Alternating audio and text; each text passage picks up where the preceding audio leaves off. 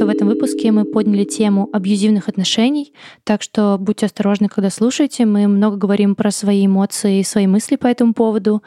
Важно отметить, что у каждого из нас, из нашей команды, э, есть опыт пребывания в абьюзивных отношениях, поэтому мы посвятили часть выпуска этой теме.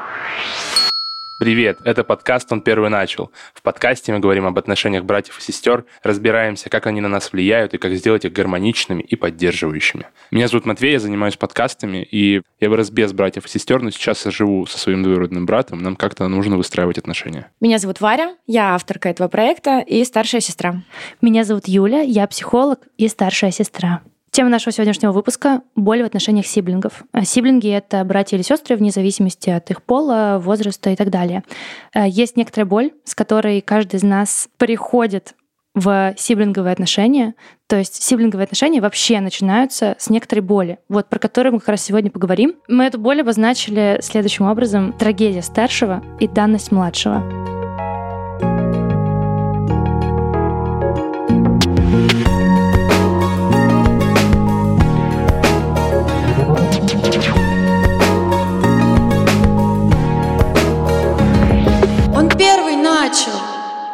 Сегодня мы поговорим про боль в отношениях сиблингов. Почему это важно? Потому что все сложности, которые были в детстве у вас э, с вашими сиблингами, или такие, которые, может быть, продолжаются во взрослом возрасте и переносятся в том числе на другие, например, ваши близкие отношения, они могут иметь начало как раз в той самой боли, с которой начинаются сиблинговые отношения. В этом выпуске мы обязательно поговорим и про боль младших, и про боль старших. Но начнем мы со старших, потому что как вы поняли из названия нашего подкаста, они первые начали. Ну, это не всегда так. Но вообще да. Вообще старшие первые начали. У них у первых было больно. Они первые родились, им первым знакома боль вообще жизни в целом. И для того, чтобы что-то понять, мы поговорили с большим количеством сиблингов, и в наших выпусках мы будем слушать их истории и что-то из них понимать. А в сегодняшнем выпуске у нас сборник историй от разных Кать. И начнем мы с истории от одной из создательниц нашего проекта. Ее зовут Катя Белая, ее младшему брату 15 лет. Я очень сильно ревновала родителей к брату, но когда он был совсем маленький, потому что, ну, он только родился, и для меня было странно, что он вообще... Я еще помню с самого роддома, когда я туда... А, мы пришли, и мама вот лежала в палате там с, с этим маленьким братом, он такой был красный и орал. Ну и мама с папой, они на него смотрели так, они так восхищались, как он...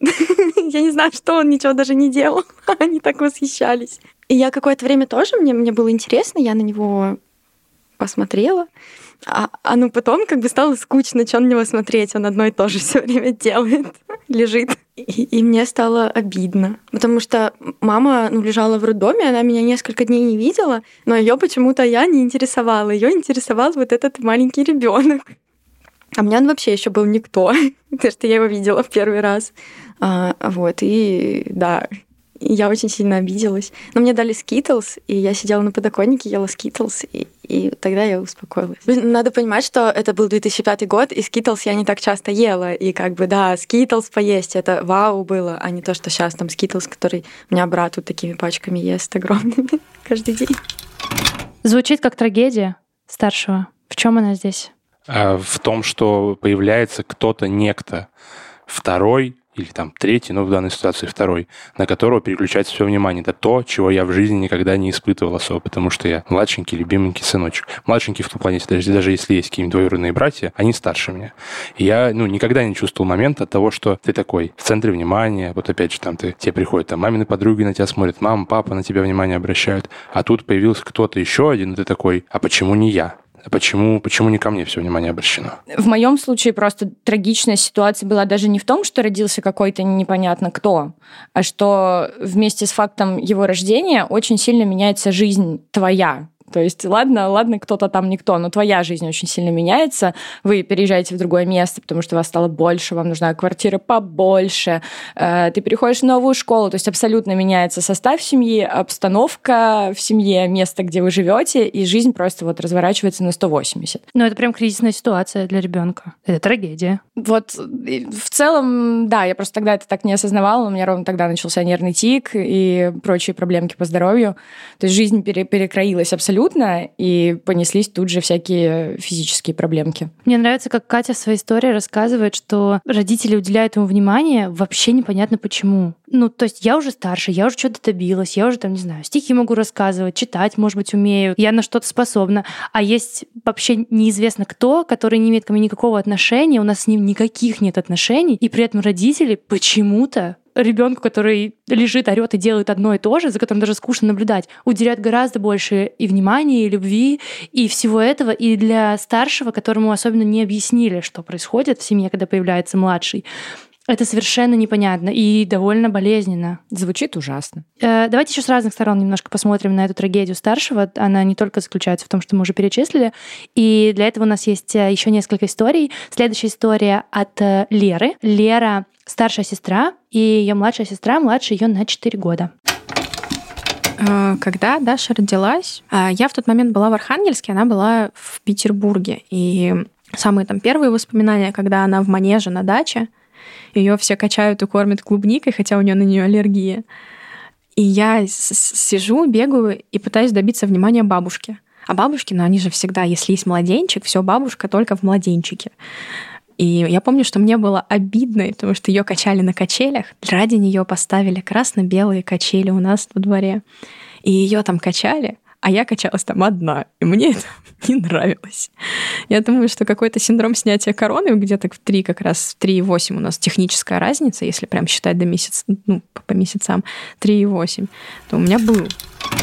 Лера в своей истории даже использует существующий термин э, старшего ребенка называют свергнутым королем или вот этот синдром снятия короны, да, что как будто бы я был один единственный, на которого уделяли внимание, а тут появился кто-то еще, и дальше внимание начинает распределяться неравномерно, несправедливо. И ресурсы начинают распределяться тоже, как бы, как кажется, по крайней мере, для ребенка старшего сиблинга, как будто бы несправедливо. То есть вот там есть история про клубнику и аллергию. То есть ее кормят клубникой, и, очевидно, для нее как-то это частично обидно. Ну, то есть ее кормят клубникой, а у нее аллергия. А у Леры, она не сказала, что у нее нет аллергии, по крайней мере. И в этом чувствуется это какое-то такое, что типа, ну зачем? А на нее же аллергия. Почему вы тратите на нее, а, ну, а, а не на меня? Как будто бы. Это не то, что Лера сказала, но то, что я, по крайней мере, услышал в этой истории. Это опять та же самая самая обида, какое-то чувство вот неразделенного чего-то такого, как будто у тебя что-то забрали. Эти две истории похожи тем, что э, ребенок старший чувствует, как внимание родителей переключается на младшего ребенка, но здесь мы немножко смотрим однобоко, потому что, да, старшие действительно чувствуют себя несчастными, но из, этой, из этого ощущения, что я несчастный, мне обидно, они не всегда просто грустят, допустим, да, и чувствуют свое одиночество. Они иногда еще предпринимают некоторые действия по отношению к младшим, чтобы как-то попытаться завладеть, может быть, вниманием или чего-то еще добиться. И про это есть еще у нас одна история от старшей сестры. Ее зовут Катя, и у нее младший брат, который младше ее на три года. Если немножечко попробовать описать меня и брата, мне кажется, я довольно чувствительная, да, но брат у меня какой-то сверхчувствительный, вот, и ему скорее сложнее с выражением своих эмоций. Но просто немножечко про его, да, такую э, чувственную сторону. Он в детстве ходил и говорил, чтобы мы не наступали на траву, потому что ей тоже больно. А я была такой, ну, во мне всегда была такая какая-то вредная часть, вот проверить человека, знаешь, вот что-нибудь такое вот сделать. Причем не то, чтобы там нагадить, а вот скорее, знаешь, проверить жизнь на прочность. Ну вот. А я не понимала вообще, почему я была такая одна прекрасная вообще звезда, и когда мне было три с половиной года, что вот это тут еще появилось, и с ней нужно делить пространство, родители и так далее. И я, конечно, всячески его э, ну, испытывала на прочность. Например, мне было стрёмно съехать с горки с какой-то, вот, спиной на роликах. Я говорю, Андрей, давай-ка ты попробуешь, мне кажется, это прикольная идея. Будет классно. В общем, он съезжает, падает, ударяется, у него до сих пор маленький шрам на на подбородке, да. Ну, вот за такие моменты реально стыдно. Вообще, мне э, кажется несправедливым, что когда рождается первый ребенок, то первый, блин, комом, и на нем просто испытывают все, что э, просто все, не знаю, радости и горести жизни. Вот. А когда рождается второй ребенок, это уже такая, типа, level up. Не знаю, мы уже такие прошаренные родители и воспитываем совершенно иначе. Ну и мне хотелось показать ему, что вообще-то жизнь не сахар, да, как бы если родители не показывают.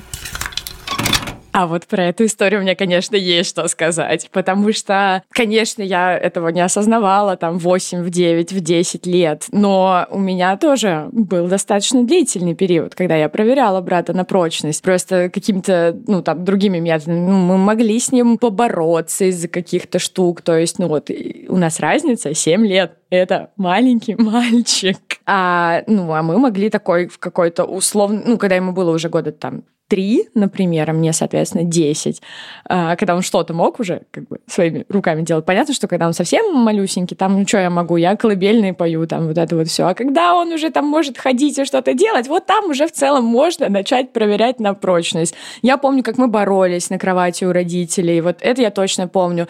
И даже, мне кажется, я помню какие-то слова мамы про то, что ты, ты вообще подумай, как это им ощущается. Типа, что ты такая большая, а он такой маленький, и ты его как бы там переворачиваешь на кровати, и он ничего не может с этим сделать, он не может тебя никак пересилить.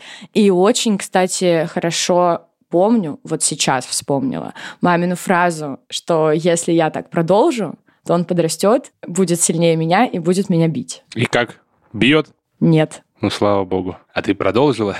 Нет, ну вот в какой-то, наверное, мне кажется, лет в 12-13 это уже, ну, закончилось, потому что у меня появилась какая-то ну, жизнь там вне дома. Еще Катя в своей истории рассказывает про то, что она ощущает себя как первый блин комом. И мне кажется, это тоже в копилочку трагедии старшего, про то, что когда ты рождаешься первым, то родители вообще не очень понимают, что делать с ребенком. И часто до этого, например, они могут вообще не сталкиваться с младенцами, не понимать вообще, что делать. Как купать, как пеленать, как воспитывать, наказывать или не наказывать.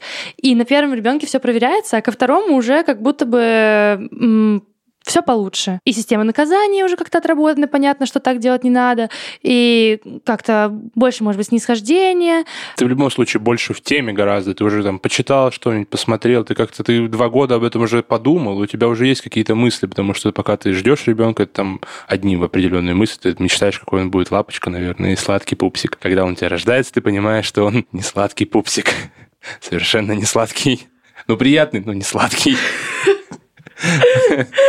Вот, и тут ты уже ко второму ребенку ты на скеле подходишь к это каким-то, ты знаешь, ты пеленаешь не глядя, грубо говоря. И от этого, ну, возможно, возможно, конкретно от пеленания, конечно, старшему не то чтобы обидно, он не то чтобы, наверное, понимает разницу, но вот от всех остальных вещей грустно становится, это можно понять. Мне вот интересно, как, ну, вот эта проверка брата на прочность, это такое какое-то, ну, и вот, допустим, тоже бить младшего брата, ну, как бы, там, заваливать его, это какое-то такое тоже проявление глубинное, наверное, как мне кажется, какой-то агрессии к нему, так бы так или иначе, потому что ты как бы ты, опять же, ты на него когда-то уже обиделся несколько лет назад, как-то у тебя внутри осталось, ты как бы, ты особенно ребенком, ты же ничего не прорабатываешь, ты же такой, ну все, дальше побежали гулять. И ты потом как бы все равно, как бы ты, наверное, в каком-то в этом моменте, ты все равно выплескиваешь именно вот эту вот какую-то свою легкую обиду на том, что ты его пытаешься там, не знаю, с горки столкнуть, вот чтобы он там поехал, проверил, там как-то там издеваешься над ним. В целом, ну, много я слышал историй, что там старшие братья там, ну, не то, что били, задирали младших как-то вот как-то пытались вывести на, на какие-то на такие-то такие э, агрессивные эмоции. Да, получается, что м, старшие не сахарные, вот, но они не сахарные в том числе потому, что они испытывают разные негативные эмоции. Как, как и все люди.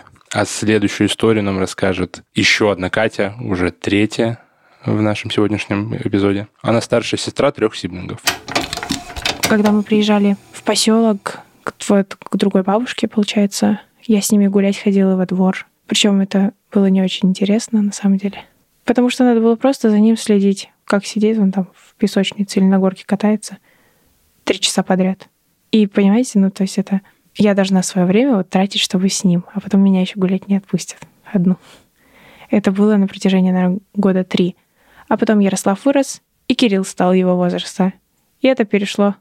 Кирилл был маленький, Ярослав с ним ходил гулять, а от меня, слава богу, отстали поиграть с ним, посидеть там час, это ж нужно за ним постоянно везде ходить. То есть он идет в одну сторону, ты идешь за ним.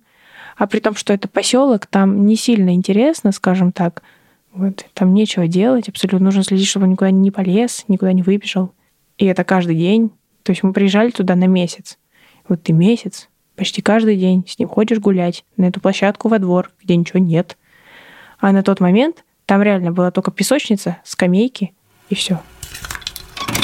замечательная инфраструктура. Песочница, скамейки и все. Ну, мне, мне откликается, конечно, очень вот это вот, э, то, как она детально это рассказала. То есть вот он идет в одну сторону, ты идешь за ним. Он идет в другую сторону, ты идешь за ним. И это, конечно, неинтересно. Да, по идее, так и проводят родители время первые три года жизни ребенка, но э, фишка-то в том, что Катя не родитель, Катя сестра. И это еще одна трагедия старшего, что когда рождается младший, старшему перепадает ответственность, которая на самом деле не принадлежит ему и к которой он может быть совершенно не готов. И которую он не выбирал. Да, он на нее не подписывался. Ужасная трагичная рутина старшего. Причем эту ответственность перекладывают на старшего не просто потому, что там он реально старше и может быть ответственным, а просто потому, что он старший. Вот у нас среди гостей была еще одна старшая сестра, э, ее, кстати, тоже зовут Катя, и она рассказывала об такой же ответственности, которую перекладывали на нее родители или которую она сама на себя брала.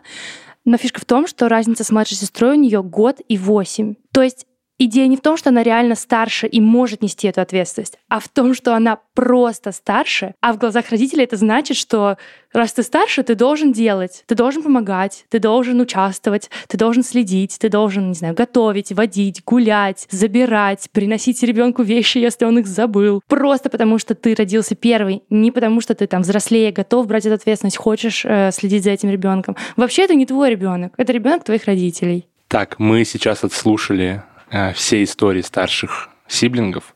Так это вышло, что это все старшие сестры, конечно. Э, и давайте подведем какой-то итог, что вообще чувствуют э, старшие. Это обида от рождения того, что у тебя переключилось внимание с тебя, э, и ты больше не центр э, квартиры, дома, участка, чего угодно. А на тебя перекладывают ответственность, за которую ты не подписывался, и вообще не то, чтобы ты был согласен эту ответственность брать, нести и выполнять ее. А если ты еще и проваливаешься, тебя еще и наругать могут, и наказать, потому что, ну, а что ты не уследил? Ты же, ну, старший.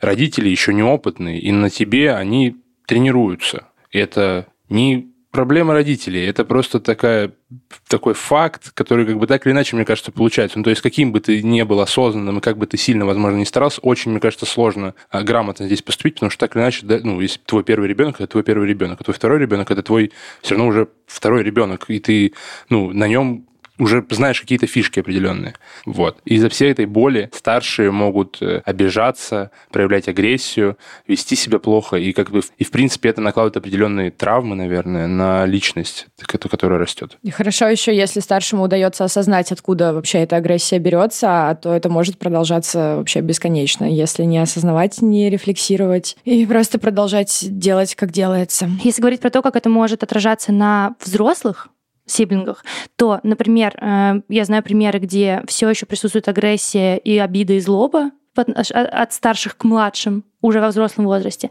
А еще та самая гиперответственность, когда на тебя в детстве возложили эту ответственность и ты начал ее нести, ты продолжаешь ее нести. Пытаешься воспитывать своего уже повзрослевшего сиблинга или как-то пытаешься на него повлиять, все равно чувствуешь себя вот этим старшим. Неважно, какой, какая у вас разница в возрасте, полтора года, 10 лет, 17 лет, ты все равно старший. И это хорошо, если это остается только в рамках отношений с сиблингами, если это не уплескивается на рамки твои отношения с твоим партнером, с твоими друзьями, с твоими кем угодно, подчиненными. Что часто бывает. Ну что, э, жизнь старшего тяжела, как мы узнали, но жизнь младшего тоже не сахар. И первую историю о боли младших нам расскажет Саша. Он средний брат, у него есть старший брат и младшая сестра. Да, сюда я шел с историей такое, что у меня никогда не было ощущения, что мой брат мне какой-то чужой человек. Даже несмотря на то, что в детстве он мне постоянно говорил, что он не мой родной брат, что меня нашли на помойке и что э, я вообще ему никто. Но я понимал, что это все обман, и мне даже как-то особо обидно не было, но Сейчас мне очень смешно это вспоминать. Почему он говорил, что на помойке именно? Хотя бы сказал, что взяли в детдоме, я не знаю. Нет, конечно, не верил. Но я как-то, мне кажется, я спрашивал об этом у мамы. Но и она сказала, что, конечно, нет, ты чего? Ты чего? Как тебя там этот Сергей? Семен? Помощный? Что тебя воняет, сынок? Может быть, это наследственное. Э, Нет. Но это так было, да, он мне это говорил часто. И я ему сейчас об этом часто напоминаю. Но и мы с ним смеемся просто над этим. У нас это очередной повод для шутки. В общем, любим с ним похохотать. Ужас, кошмар. Да, по-моему, прикольно. Конечно, тебе хорошо говорить, ты единственный ребенок. Но это правда, это очень страшно. Это вот э, такая ситуация, в которой ты вообще ничего не можешь сделать. Старший ты видел, как ты рождался. Э, он что-то знает про эту ситуацию. Он может тебе сказать все, что угодно, потому что тебя в этот момент еще не было. Ты вообще, ты здесь ничего не решаешь абсолютно. Да, старший в такой позиции, э, что я-то ребенок родителей, я настоящий ребенок наших родителей. А ты вообще кто? Тебя принесли на помойке, нашли, не знаю, ты, ты не наш. Салага, новичок. Да, и это неприятно. Я думаю, что для младших э, вот это ощущение, что ну, старший как бы здесь транслирует свою силу, свое знание. Э, Ты-то не помнишь, как ты рождался? А он что-то У видел. него есть, да, эта информация, он тебе может вообще все что угодно наплести, а, а- а тебе остается этому только верить или не верить. Просто вот как факт. Да, нет. То есть младший чувствует, что старший сразу в выгодном положении. Он в сильной позиции. Он лучше, у него уже есть некоторый опыт, он вообще дольше был с родителями, он дольше был в семье. И, ну, я думаю, что это некоторая данность младшего, которая приносит боль. И следующую историю про данность младшего расскажет э, Клим. Он младший брат двух старших сестер и одного старшего брата. То есть он самый младший в семье. Давайте послушаем, как он это ощущал. Мне, мне кажется, что э, вот все изменилось совсем недавно, когда я себя стал ощущать на старшим братом своих сестер. Теперь меня, я уже могу как бы предлагать какие-то вещи. То есть как бы законодательной инициативы у меня в какой-то момент вообще не было. Ну просто представьте, смотрите, мне, мне 10, получается старшей сестре 14. Ну, в 13-14 уже девочка становится девушкой, хотя она твоя, ну, как бы ровесница. И это тяжело, что ты как продолжаешь оставаться таким таракашкой беспомощным, и который имеет детские черты лица и, и очень такое наивное представление о мире, и рядом с ним ближайшие ему люди уже выглядят как, как взрослые. Я думаю, что к этому надо добавить не очень быть младшим братом и при этом иметь двух старших сестер. То есть вообще младшим братом может быть и нормально. М- маленький мальчик, он как бы требует к себе... Я, как маленький мальчик когда-то, э, требовал себе больше, чем как бы, чем могло э, мне достаться. Была какая-то, может, такая внутрисемейная фрустрация, что что мне казалось, там, что старшим братом быть прикольнее. А, вот что. Смотрите, вот, например, у нас есть какое-то совместное поручение. Да, нам нужно там что-то сделать. Мы, например, родители там на годовщину свадьбы уезжают куда-нибудь там в Прагу, и мы остаемся дома одни. Кто за старшего? Старшая сестра. Но а для меня это же досада, это же огорчение, это же лишение. Но как бы мальчику, наверное, это тяжеловато. Что он как бы вроде и мальчик, но, но не старший. Э, Да, это был тяжелый момент, что я не, как бы не старше, у меня никакой власти нет, никакой ответственности. А еще, а еще ты как бы и младше, и при этом развиваешься медленнее девочки, физиологически. То есть ты э, в какой-то момент вообще вот эта вот возрастная разница, она прям кажется огромной.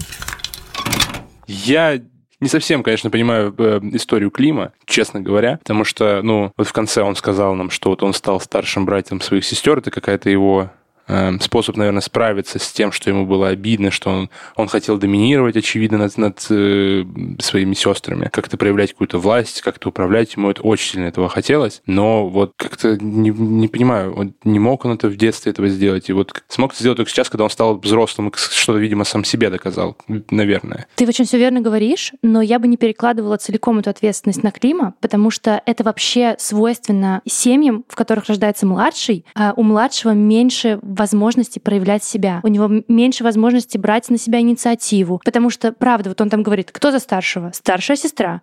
Когда-нибудь младший остается за старшего? Я очень сомневаюсь, что есть такие семьи, в которых младших оставляют за старших. А это же ответственность, это власть, это, ну, опять же, инициатива, это возможность как-то проявить себя, показать себя компетентным. И внутреннее чувство справедливости, потому что, ну, если он, если вот твой старший там сиблинг, это всегда, всегда остается за старшего, тебе, ну, тоже хочется пос- посмотреть, как, как ты будешь управляться этой ролью, и, естественно, что тебе хочется, и ты к этому рвешься. Теперь понятно? Ну, более-менее. Э, По сути, младший не может ни на что влиять. Он просто находится в роли младшего брата. Тот, кем управляют, тот? Тот, э, кого учат? Тот, кого просят сходить в магазин. Да. А где он как личность э, со своими э, способностями? Это больно. Это данность младшего. Давайте тогда послушаем последнюю историю от младшей сестры. Ее зовут Ксюша, и у нее есть старший брат. В детстве я была той стороной, которую обижали. Ну, то есть я была таким, как бы, я была снизу, короче. Историй положительных, на самом деле, очень мало. Я вот вспомнить на вскидку не могу. У меня есть какие-то флешбеки, они все связаны с какими-то драками, ссорами. Ну, у нас было очень такое Э, не знаю, с чем это связано, но мы очень плохо общались. Я в какой-то момент думала, что это связано с разницей в возрасте, что она слишком маленькая, что если бы он был сильно старше, то он бы меня оберегал, как должен старший брат. Но я не знаю, на самом деле, сработало ли бы это. Я возвращаюсь к этим вот моментам и пытаюсь разобраться, собственно, в корне всех зол. Может быть, ему очень хотелось быть единственным ребенком в семье, как бы все на это указывает. То есть он как будто бы пытался меня убить все это время. ну, вот так вот, морально, психологически. То есть э, задавить меня, сделать так, чтобы меня не было, ну, условно. Потому что ну, старший, любимый ребенок, он появился, его там все обласкали, все круто. А тут появилась какая-то крикливая девка. Буквально там два года, да, он не успел почувствовать вот этого, мне кажется, размаха своего эго, а тут уже я. Ну, это моя версия, не знаю. Вот, но просто весь, вся эта агрессия, она указывает на то, что я просто ему как бы своим существованием жизнь портила. Хотя я показала, ну, как бы пыталась быть клевой сестрой, но нет, не получалось. Ну, звучит ужасно. Причем одинаково ужасно для обеих, на самом деле, сторон. Да, блин, самое, самое ужасное просто, что я абсолютно понимаю обе эти боли, что старшего, что младшего. И я не знаю. Не знаю, вам есть что сказать? А тебе нечего сказать? Нет, я не знаю. Все, все, что я могу сказать, очень... Очень что? Ну, типа, само собой, э, ты такой живешь энное количество лет в некой реальности. Потом в эту реальность врывается что-то, что перекраивает все на, на 180 градусов. Ну и, конечно, тебе хочется, чтобы все было как было, чтобы был типа статус-кво какой-то сохранялся, а, чтобы ничего не менялось, потому что было это, ну, в целом нормально. А про младшего? Ну, что младший, он тоже как бы не виноват, что он родился. Что старший не виноват, что он родился. Что младший не виноват, что он родился. Никто не виноват, что он родился. А... Что не так, Варя? Ты из-за своей истории загналась? Нет, я... Я не ожидала, что к концу этого выпуска я буду человеком, который оправдывает абьюзера. Ну, можно с этим разобраться. Как бы фишка в том, что, ну, там, наверное, родители тоже как-то включались плохо. Ты, ты правильно сказала, что ни один, ни другой не виноват. И как младшему очень больно от того, что просто то, что он есть на этом свете, кого-то не устраивает. Ладно бы кого-то не устраивало то, что он, не знаю, плохо пишет, э, не знаю, ссорится, э, некрасиво застилает кровать, но кого-то в этом мире, в этой семье не устраивает, что он просто существует. И это ужасно больно. И это некоторая данность, э, с которой, я думаю, что многие младшие в какой-то момент сталкивались, что они просто нежелательные. Да, еще интересно, как Ксюша реагирует на это. То есть она во многих своих фразах не оправдывает брата, но она у нее после, после некоторого количества предложений есть какая-то довольно логичная фраза, подводящая черту, правда, и подводящий смысл всего этого. То есть она довольно много об этом думала, и это, ну, опять же, накладывает некоторый отпечаток на личность человека, когда он вырастает. Это говорит о том, как сильно отношения сиблингов влияют на человека, растущего в этих отношениях. Как сильно они формируют, на самом деле, личность и твое отношение к себе. Вот почему это так важно, вот почему об этом разговариваем. Что ты думаешь, Варя? Расскажи. Запуталась. В чем запуталась? Э, ты сильно поняла старшего брата Ксюши? Я пока не знаю, что я поняла, но я что-то поняла. Здесь и дальше происходит следующее. Во мне разворачивается внутренний конфликт, потому что в этот момент я осознаю себя как женщину, которая была не только пострадавшей в абьюзивных отношениях, но и авторкой насилия, в том числе по отношению к собственному младшему брату. И мне очень больно от этого осознания. Я увидела, что тебя вынесло с той истории, когда ты рассказала про свой тик. И э, когда ну, ты эмоционально очень рассказывала про то, что вы переехали, и все поменялось. И это больно. И ты в истории Ксюши слышишь, как больно ее брату. Да. И это нормально, потому что трагедия старшего, она на то и трагедия старшего, что это очень больно. Вот последнее, чего я хотела, последнее, чего я не... Первое, чего я не хотела, это чтобы это превращалось э, вот в это. Простите, все меня, пожалуйста. Дорогие Так вообще- подписчики. Так не делается, вообще. Почему? Ну, это очень... Мы здесь работу работаем, а не психотерапией Не занимаемся. знаю, нет. Я, не здесь согласна. работаю, работаю. Я здесь не занимаюсь психотерапией. Это вообще вот не сюда просто абсолютно. Такое ну, нельзя А куда? На психотерапию. Да нет. Ты не можешь э, свою жизнь выкинуть из жизни и отнести ее на психотерапию. Мы поэтому Ну, и её на стали... работу. Да, Нормально проживать эмоции. в моменте, а не проживать только в кабинете психолога. Типа, серьезно? Ну просто мы когда за- зачиняли этот проект, мы его зачиняли именно потому, что нам всем больно из-за этого. Я рыдала, когда брала интервью, потому что мне тоже больно. И последнее, первое, что я не хочу, цитирую, это... э, Нет, да, это, это, что- это чтобы ты, ну, ты чувствовала вину за то, что ты, ты прочувствовала этот выпуск, эту тему. А что поделиться? Ну, типа, я же знаю, как Ксюша э, рассказывает о своем брате. Вообще, будучи абьюзером, ты не выбираешь быть абьюзером, ты просто себя обнаруживаешь в этом моменте. Вот. И, наверное, я могу это сказать как, как человек, бывший два раза абьюзером, и это, ну, не самый приятный опыт, но ты понимаешь, что это, ну, на самом деле, даже сильно разгребаешь ты сильно после того, как это произошло. Ну, мне себя не круто было обнаружить э, абьюзером, а я такой, блядь, был, ой, рот. Это просто определенная модель поведения, которую ты как-то где-то подхватил когда-то и нес её спустя все это время. И ты в этом не то чтобы виноват. В этом никто не виноват, это просто так случилось. Ты ответственен за то, исправлять это или нет, но ты точно не виноват в этом. Очень много факторов, которые на это повлияли. От поп-культуры, родителей, э, воспитания, от каких-то первых, не знаю, конфликтов, которых он как-то пытался решать, каких-то первых отношений, которые зада- задали ему, типа, грубо говоря, какой-то этот путь. Хоть это, не знаю, дружеские отношения, сиблинговские отношения какие-то там, или какие-то любые другие отношения. Ну, что с ним делать? Человек же, что, все, все, рыдаем. Катарсис. За- запах катарсиса чувствую. Все мы тут абьюзеры. Ну вот кроме Юли, судя по всему, она не призналась в этом, что совершенно сидит такая белая, пушистая. А я хочу, чтобы ты еще сказала эту фразу.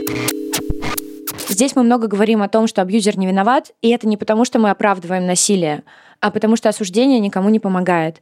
Мы знаем, что все мы люди, и те, кто осознал себя в позиции абьюзера и готов взять на себя ответственность что-то поменять в своем поведении, не заслуживают бесконечного обвинения, а заслуживают поддержки в осознании и в изменении. Понятно, что у этого есть две стороны, но очень важно, как не замалчивать и прямо говорить о том, что происходит насилие, так и не ставить крест на человеке, как на личности. Э, В истории Ксюши самый болезненный момент э, заключается в том, что ты априори нежелательный. Ты просто родился, и никто не рад этому. Точнее, никто не рад, а твой сиблинг этому не рад. Просто н- твоему существованию. Проблема не в том, типа, ты не то, что ты плохо делаешь уроки или плохо застилаешь кровать, а в том, что ты просто существуешь, и ты не можешь это исправить. Ты просто есть уже, и уже этому факту, который никак не изменить, э, не рад твой сиблинг. И это ужасная данность, с которой ты сам ничего не можешь сделать, и ты просто это пытаешься с этим жить, как-то пытаешься это переживать. Итак, подводя итоги про боль младших, она заключается в том, что младший рождается сразу в некоторую обстановку, с которой он должен просто жить. Это некоторая данность, с которой должен жить. И она заключается в том, что, во-первых, а, у старшего больше опыта, он больше видел, он уже находится в позиции власти, и это болезненно.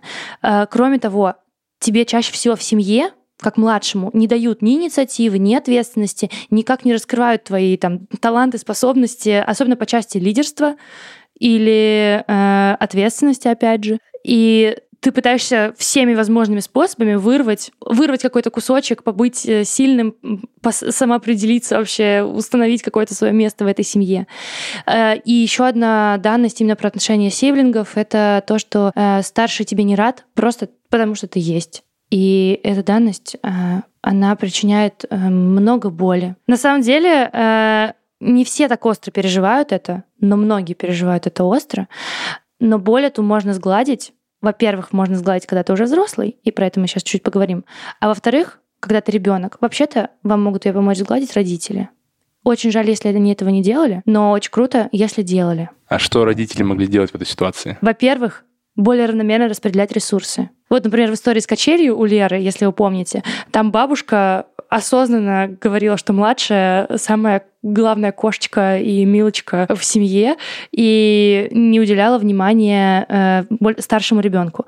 То есть родители иногда распределяют ресурсы неравномерно. Например, свое время, свое внимание, свою любовь, свое отношение. И это причиняет боль. Причем бывают ситуации, когда, наоборот, старшему уделяется больше внимания.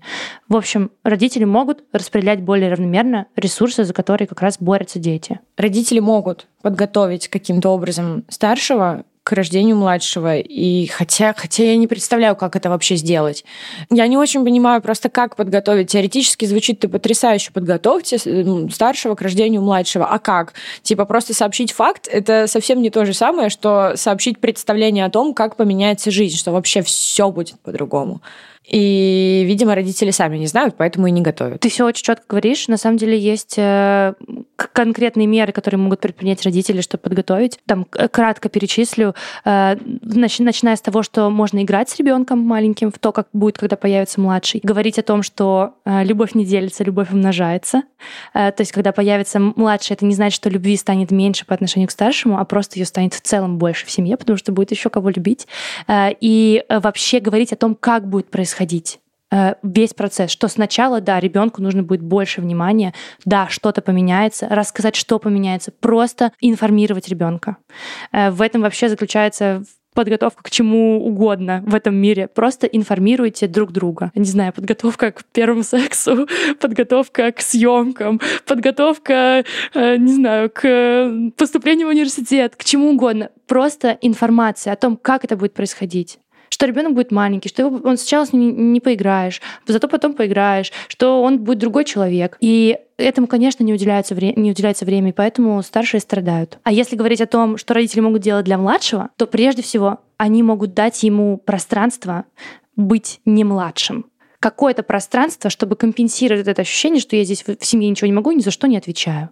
И это снимет ответственность со старшего частично опять же, да, что могут сделать родители, не навешивать лишней ответственности на старшего. И дать какую-то возможность младшему реализовываться, показать свою силу. В общем-то, то, что с вами в детстве происходило, на самом деле во многом ответственность родителей. Потому что когда вы маленькие, вы не знаете, что делать с этой ситуацией. Даже когда вы взрослые, вы слушаете этот подкаст, скорее всего, потому что не очень понятно, что делать сейчас с вашими отношениями с, с сиблингами. Ну, мне не всегда понятно, хотя я эксперт. А когда вы маленький, тем более ничего не понятно. И вы справляетесь с этой ситуацией так, как вы можете справляться тогда. И взрослые в семье родители. И это вообще-то их ответственность. Новый ребенок это их ответственность. Э, подарить любовь обоим детям это их ответственность. И если они этого не сделали, естественно, и у младшего, и у старшего возникает много негативных чувств. И на самом деле эти негативные чувства, они не по отношению к вашим сиблингам, а они по отношению к родителям. И это самое важное, что можно осознать, чтобы справиться с этой болью. Вы злитесь не на то, что родился сиблинг, он не очень-то виноват в том, что он родился, а вы злитесь на то, что родители родили сиблинга. И вы злитесь не на то, что сиблинг занимает позицию старшего, а на то, что у вас нет пространства для того, чтобы показать себя какой вы есть на самом деле, и не только быть в позиции мальчика-подавана. Я вот не, даже ну, не столько, сколько родили, мне все равно кажется, что все больше это идет на переключение внимания. То есть, если это, опять же, если это все компенсировать, сам по себе факт рождения, он ну, трагичный и, возможно, там переломный э, в личности, но не самый сложный, потому что все равно все истории, очень много историй старших строилось на чувстве обиды, потому что ты э, внимания тебе не хватило, потому что тебе не там шоколадку не принесли, потому что там с тобой ты играешь, потому, ну, потому что тебя не отпускают одну гулять, потому что ты должен сначала погулять с своим младшим сиблингом, а потом время для гульбы кончилось, ты дом сиди.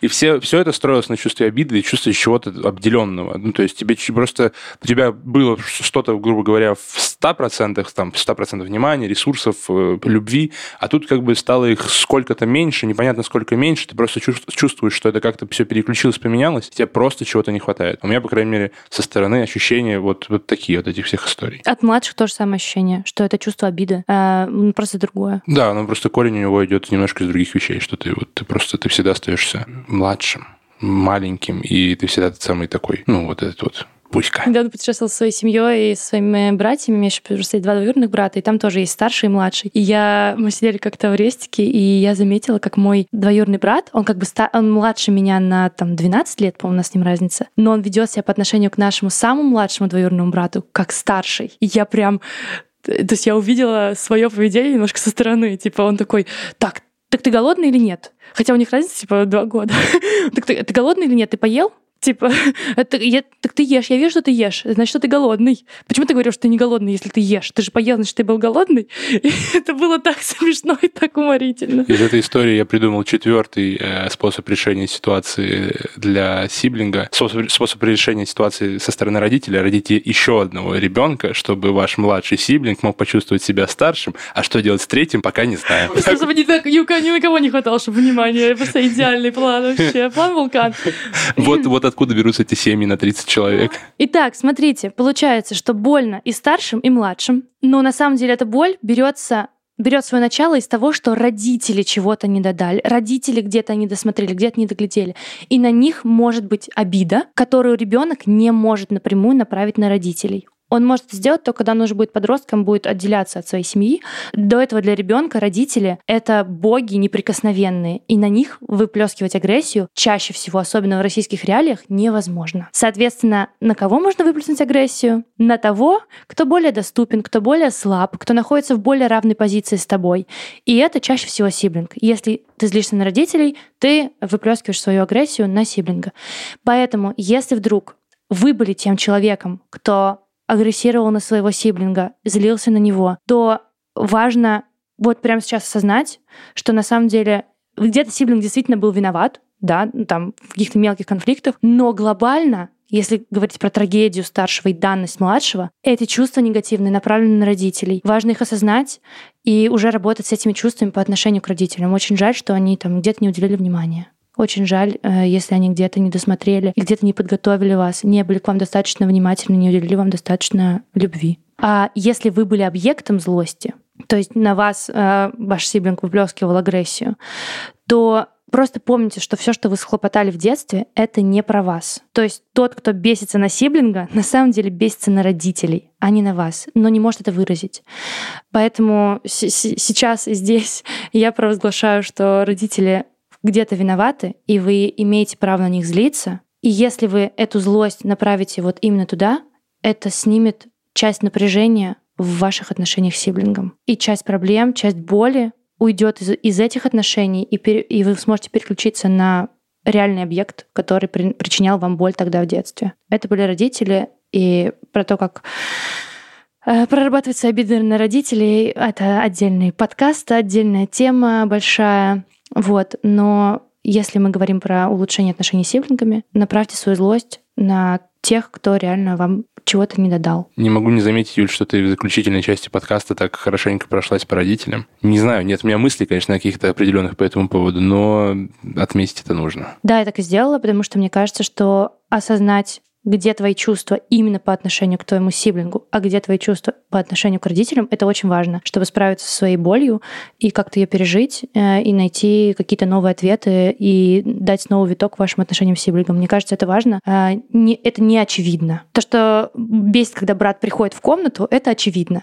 А то, что на самом деле ты злишься на родителей за то, что они его родили, это не очевидно. И именно поэтому я сделала на этом такой акцент. Прикол-то в том, что родителям нашим тем более никто не объяснял, как с этим всем быть, как с этим всем жить как правильно готовить ребенка, потому что э, мы, по сути, я не знаю, первое, второе поколение, которое вообще так плотно в психотерапии и в процессе рефлексии, в процессе осознания. Вот. А все эти травмы, там, где кого-то не подготовили к рождению младшего, и там они всю жизнь дрались или что-нибудь такое, оно же все поколениями и поколениями несется куда-то вот до самых, я не знаю, кого, Авраама, до самого Авраама. Это в моем случае. Предлагаю небольшое домашнее задание. Поразмышляйте, пожалуйста, над тем, как в вашем случае проявилась ваша трагедия старшего или ваша данность младшего. Поразмышляйте над тем, что это были за ситуации, что это были за чувства, и попробуйте адресовать их тем, на кого они были реально направлены. Это был непростой выпуск. Мы очень сами переживали, когда его записывали, потому что эта боль касается и нас тоже, потому что мы сами тут. Я старшая сестра, Варя старшая сестра. Вот, но об этом необходимо поговорить. Э, в следующих выпусках мы будем не только говорить про боль, но и про какие-то хорошие моменты и то, как э, то, что нас объединяет, например. Э, так что не переключайтесь. Подписывайтесь на наш подкаст на любой удобной для вас платформе. Это может быть Яндекс Музыка, это может быть Castbox, это может быть Apple Podcast, что угодно. Пишите нам комментарии, ставьте лайки, Подписывайтесь на наш Инстаграм. На наш Инстаграм он первый начал. Ссылка есть, конечно же, в описании этого выпуска. С вами были Матвей. Юля. Варя. И еще одна участница нашей команды, которая бьется с нами за каждую историю и прямо сейчас героически записывает весь этот звук. Катя Белая. Спасибо нашим гостям за классные истории. И услышимся в следующих выпусках. Пока. Пока. Пока.